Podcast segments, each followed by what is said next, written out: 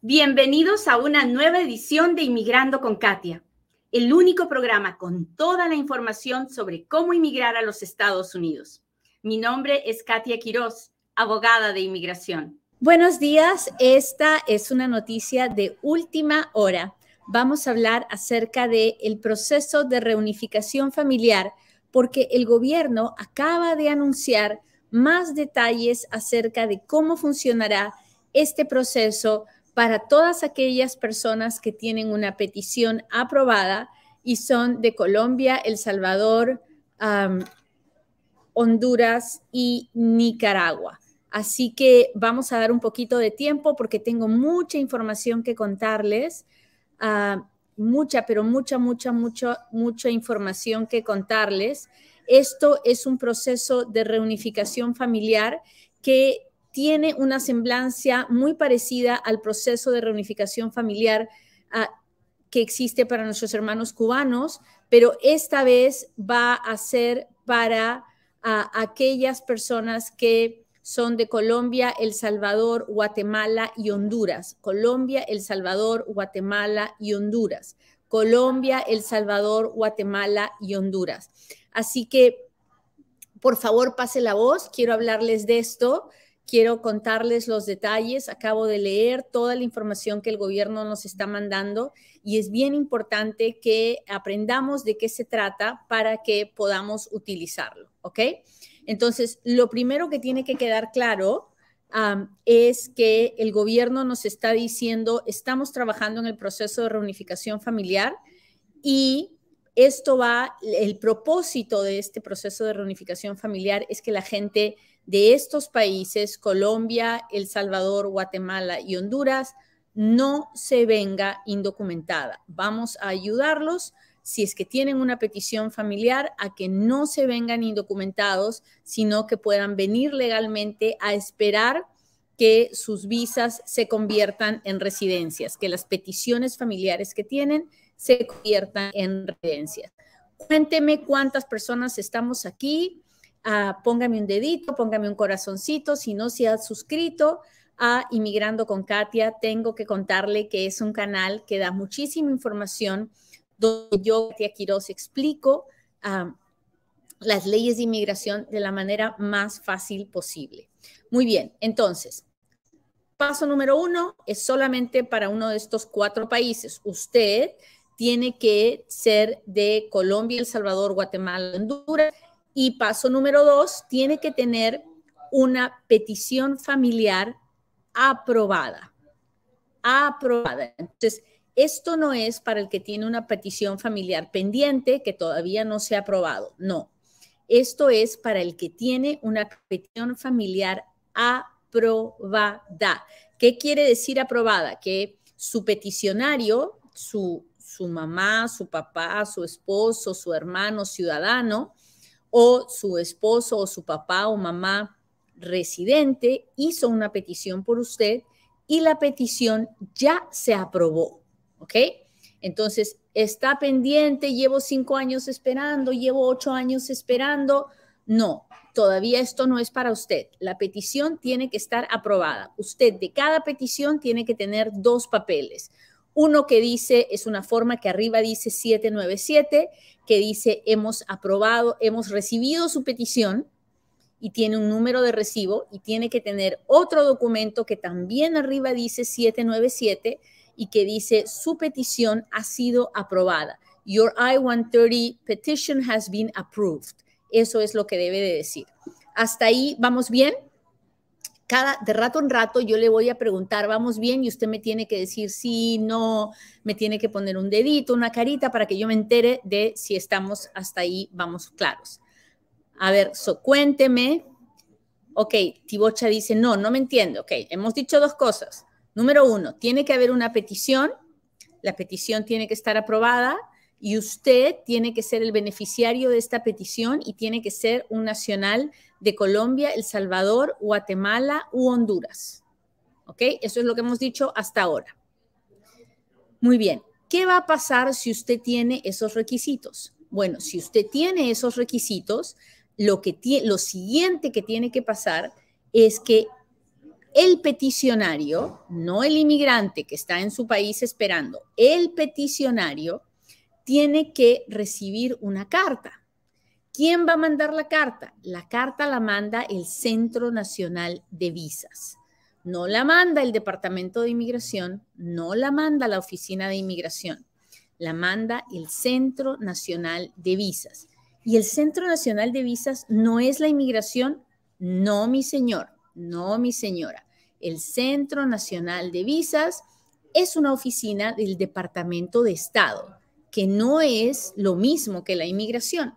El Departamento de Estado es, un, es la oficina que se encarga de manejar a todas las embajadas de los Estados Unidos en el extranjero. ¿Ok? Esa oficina es la que le va a mandar una carta a el que hizo la petición, a su mamá, a su papá, a su esposo, a, a, quien haya hecho la petición.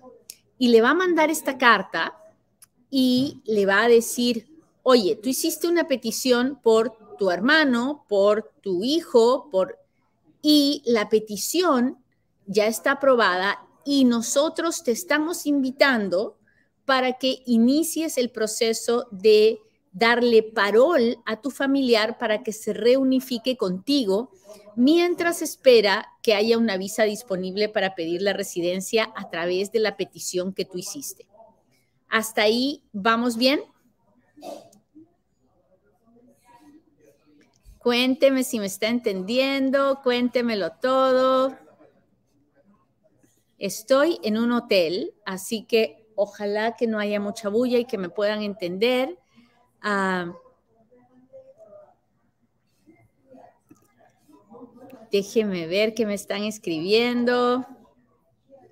Entonces, tiene que haber esta carta de invitación. Si, si el peticionario no recibe la carta de invitación, no podemos hacer nada. Tenemos que esperar hasta que el peticionario reciba la carta de, de invitación para poder hacer la reunificación familiar.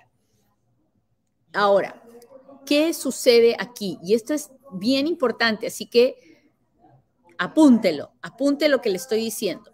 Si usted es el beneficiario, si usted me está mirando desde su país y está diciendo, Katia, y ahora, ¿cómo me aseguro de que mi, peticionario reciba, reciba la invitación? Esto es bien serio. El peticionario tiene que entrar a Google, escribir ASK, N, Víctor, C, y tiene que ir a la página del, del Centro Nacional de Visas y mandarles a esa página que le estoy mandando, y ahí tiene que poner el número de caso de la petición y tiene que poner su, dirección y su email actual para que le llegue la petición.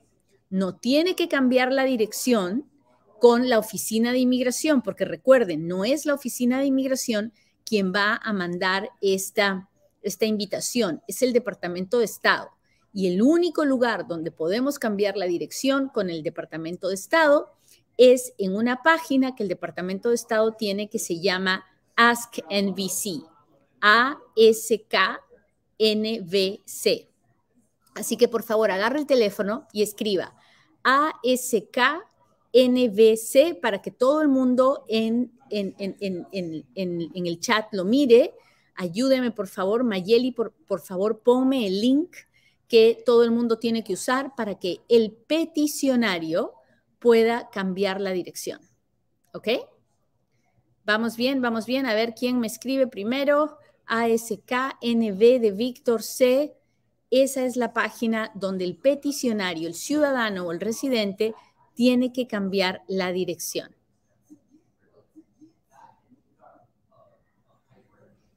Ahora, la oficina de el gobierno nos ha anunciado hoy día que todavía no ha mandado ninguna invitación. So, no crea que usted está tarde, no crea que se está perdiendo nada, porque no se está perdiendo nada. La, el gobierno ha anunciado que recién va a, enviar las invitaciones, ¿ok? So, no esté perdiendo, perdiendo aire ni, ni llenándose de ansiedad, nada de eso, ¿Ok? Entonces, ¿qué pasa después de que el peticionario recibe la, la invitación? Una vez que el peticionario recibe la invitación, va a haber un proceso que son de casi ocho pasos. El primer paso es recibir la invitación. Una vez que el peticionario recibe la invitación, el peticionario, no el inmigrante, el peticionario, tiene que abrir una cuenta en línea con la Oficina de Inmigración en, en el www.uscis.gov y tiene que abrir una cuenta y tiene que presentar la forma I-134A para el beneficiario principal y además tiene que hacer una forma I-134A para cada derivado de ese beneficiario. ¿Y quién es el derivado de, de, ese beneficiario? Pues en algunos casos los hijos solteros menores de 21 años, en otros casos la esposa y los hijos, así que en otros casos solo el esposo o la esposa y en algunos casos no hay derivados, no hay, no hay derivados de esa petición. ¿Ok? Entonces, paso número uno, tiene que haber una petición familiar aprobada. Paso número dos, el beneficiario principal tiene que ser de El Salvador, Guatemala, Colombia, ah, y qué dijimos, estoy tan emocionada y he leído tanto que estoy ahorita confundida. El Salvador, ah, Guatemala, Honduras y Colombia. ¿Ok? Entonces, tiene que haber la petición familiar, el familiar tiene que ser de ese, uno de esos países, tiene que haber una invitación que le tiene que llegar al peticionario y luego de que, la, de que el peticionario reciba la invitación, el peticionario tiene que hacer una cuenta en línea y tiene que presentar el formulario I-134A para cada persona que va a venir en ese con el parol. Una vez que el, beneficiario presente la forma I-134A, en esa forma I-134A tenemos que probar que ah, la persona tiene suficiente dinero para ah, garantizar que esta persona que viene no va a ser una carga pública. Si la persona no tiene suficiente, puede buscar un co-sponsor, que es una persona que puede ser un familiar, puede ser un amigo, pero tiene que tener papeles para que haga esta garantía. Es una carta de garantía financiera. Una vez que la I-134A se ha presentado y el gobierno la aprueba, entonces acá viene uno de los grandes cambios la persona va a recibir un correo electrónico, el inmigrante en su país va a recibir un correo electrónico donde le van a decir, ok, tu peticionario ya hizo la forma I-134A y ya la aprobamos y estamos listos para iniciar el proceso contigo. Una vez que el inmigrante reciba esta, este correo electrónico, entonces Ah, le van a decir que vaya y se haga el examen médico de inmigración y que complete una información para, para corroborar que es la misma persona que el peticionario está pidiendo.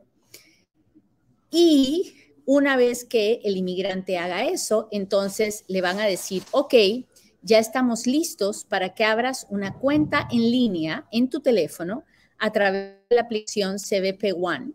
Y una vez que abra la cuenta en línea, entonces le van a poder, le van a pedir que, que se tomen las fotos y le van a dar este parol, este permiso para que pueda tomar un avión, pueda llegar a los Estados Unidos. Al llegar al, aeropuerto, la patrulla fronteriza lo va a chequear, le va a tomar las huellas, va a asegurarse que es la persona que es y que la información que dio estaba correcta y se le va a permitir la entrada a él y a sus familias, si es que tiene derivados, con este parol. Este parol no es la residencia, es un permiso de estadía temporal mientras espera para que pueda pedir la residencia a través de la petición familiar que tenía que tiene de, su papá, de su mamá, de su hermano, de quien lo haya pedido. Este parol nos están diciendo que va a ser de hasta tres años. todavía no sabemos qué va a pasar después, no sabemos si se va a poder renovar o no. Lo más probable es que sí. Y una vez que la persona esté aquí y haya entrado con parol, va a poder pedir un permiso de trabajo, la forma I-765, y con este permiso de trabajo va a pedir un número de seguro social y va a poder trabajar. ¿Qué pasará después? Todavía, como les digo, no lo sabemos, pero así es como va a funcionar este proceso. Es una súper noticia. Ahora bien, ¿cuándo va a empezar? Pues estamos dando pasitos hacia adelante. No nos han dicho cuándo van a empezar a llegar las invitaciones, uh, pero ya está, estamos en movimiento, muchachos, y eso es importante. Y ya tenemos una idea de cómo va a funcionar este proceso y eso también está muy, es muy importante. Ahora, déjeme contestar alguna de las preguntas que ustedes me están haciendo. ¿Esto ayuda al inmigrante que está aquí adentro de los Estados Unidos? No. Esto es solo para los que están afuera. Quienes no califican para hacer este proceso de los que están afuera? No califica aquel que haya tratado de entrar a los Estados Unidos después del 10 de julio del 2023. Si usted trata de entrar a los Estados Unidos indocumentado después del 10 de julio del 2023, de ninguna manera calificará para el parol uh, de reunificación familiar. Tampoco califica aquel que ha sido deportado en los últimos cinco años de los Estados Unidos. Así que si usted recibe la invitación y usted ha sido deportado en los últimos cinco años, no se desespere, espere hasta que pasen los cinco años para poder beneficiarse de este parol.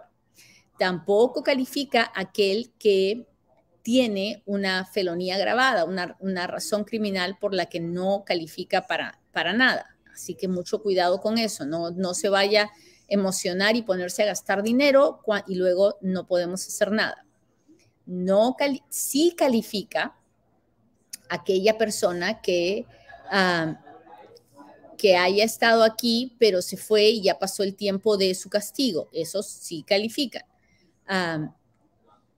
Es un, es, si usted ha tenido algún problema con la inmigración anteriormente, por favor, si cuando reciba la carta, no se ponga a hacer esto por usted solo, busque un abogado que lo ayude, que evalúe bien si va a poder o no va a poder hacer este proceso del parol. ¿Ok? ¿Para quién es? Es para todos aquellos que tienen una petición familiar que no es inmediata. Entonces hay que, hay que um, explicar bien esta parte. Esto de la reunificación familiar es para, el, es para los, los familiares de un residente legal, para todos los familiares del residente legal, pero no es, no es, a ver, ¿cómo le explico? Mm.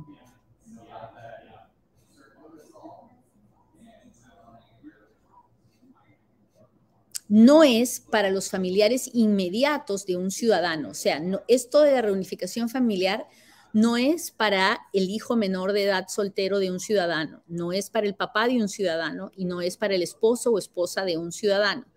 Esto de la reunificación familiar es para cualquier familiar de un residente legal o para el hijo soltero mayor de edad o el hijo casado o el hermano de un ciudadano. ¿Y por qué es esto, Katia? Porque este proceso de reunificación familiar es para contrarrestar el tiempo de espera de las, de las, visas de residente de estas peticiones. En cambio, en las peticiones familiares de un ciudadano a un hijo menor de edad o a un esposo, a un papá, o una mamá, técnicamente no debería haber ningún tiempo de espera porque la visa es inmediata. El problema es que en la realidad no es inmediata por las demoras burocráticas del gobierno, pero por eso es que este proceso de reunificación familiar no es para ellos. Ah, déjeme ver, déjeme ver qué más le tengo que contar. Hasta ahí vamos bien, he hablado mucho y, voy tan rápido porque estoy emocionada, así que vaya contándome por favor si me está entendiendo. Uh, cuando han dicho que ya van a empezar a enviar las cartas, pero no nos han dado una fecha. Nos han dicho, hasta el día de hoy no hemos enviado ninguna, pero ya vamos a enviar. Ah, ¿Cuándo van a ampliar los países? No sabemos. Ahorita solo sabemos que son esos cuatro países y yo me imagino que ellos van primero a, a, empezar a hacer este proceso, ver cómo les va para saber si funciona o no funciona y si van a ampliarlo para otros países o no. Ahorita solo tenemos esos cuatro países.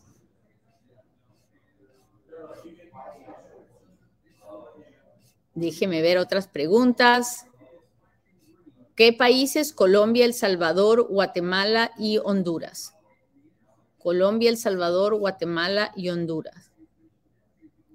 Ok, una cosa que es bien importante que tengo que decirles y que me gustó mucho en este caso es que si la petición es de un residente a su esposa, en esas peticiones generalmente se incluyen a los hijos menores de 21 años. Pero si el residente se hace ciudadano, deja a esos hijos sin ninguna petición porque ah, cuando el residente se hace ciudadano, ya no hay derivados en la petición que le hace a la esposa. Entonces es bien importante que si usted tiene, usted es residente y está pidiendo a la esposa y ha hecho una sola petición por la esposa y los hijos, uh, pues en este, en este caso nos están diciendo que el, el peticionario puede optar por continuar con el proceso como residente para que todos sus familiares entren al mismo tiempo. Otra cosa que me llamó la atención, pero que es importante que yo se las recuerde, es que si hacemos el proceso de reunificación familiar y tenemos derivados, o sea, lo hacemos por nuestro hermano, por ejemplo, y el hermano tiene hijos y los hijos uh, están próximos a cumplirlo, tiene que ser antes de los 21 años el, hermano tiene que entrar a los Estados Unidos antes o con los hijos, pero los hijos derivados no pueden entrar antes que el papá. Se le tiene que dar el parol primero al beneficiario principal antes de que se le pueda dar a los derivados. ¿Ok? El examen médico de inmigración que le van a pedir es el examen médico regular que se le pide a cualquier persona que quiere la residencia y eso incluye la vacuna contra el COVID. Así que si todavía hay personas por ahí que quieren venir a Estados Unidos y que no les gusta la idea de las vacunas contra el COVID, no lo intente, no lo haga porque no va a conseguir nada. Es obligatorio hacerse la vacuna contra el COVID. Ok, vamos a repetir quién no califica para esto. No califica él no califica para el proceso de reunificación familiar, quien trate de entrar a los Estados Unidos indocumentado después del 10 de julio. Ah, esto no incluye a aquellos que se hayan ido con salida voluntaria ni aquellos que hayan retirado su aplicación de admisión. Entonces, si usted eh, trató de entrar a los Estados Unidos después del 10 de julio, trata de entrar después del 10 de julio indocumentado, no va a poder aplicar a este proceso de reunificación familiar. Tampoco va a poder aplicar al proceso de reunificación familiar si trata, si lo interceptan en el mar, tratando de cruzar por el mar después del 10 de julio, y tampoco califica si es que lo deportaron en algún momento durante los últimos cinco años. O sea, si, si lo deportaron cinco años antes de entrar a los, de, tratar de hacer el proceso de reunificación familiar, no va a poder calificar para el, parol o si está sujeto a una penalidad en base a una orden de deportación anterior. Entonces, si lo deportaron en los últimos cinco años, no califica y si lo deportaron hace ocho, por ejemplo, y tiene diez años de castigo, tampoco, pero eso es lo que nos están diciendo ahora y eso va a haber que evaluarlo y verlo en la vida real, ¿no? Para que yo les pueda contar. Yo les estoy diciendo ahorita lo que ellos nos están diciendo. Ah, ya les hablé de los derivados. Ahora, ¿qué pasa? Esto es, esto es otra cosa importante. ¿Qué pasa cuando yo tengo la petición de mi hermano, ¿ok? Pero cuando mi hermano me pidió, yo era soltera. Yo no tenía hijos, no estaba casada. Y han pasado muchos años, porque estas peticiones demoran muchos años, y ahora yo estoy casada y tengo hijos. ¿Cómo le notifico a la inmigración? ¿A quién le hablo?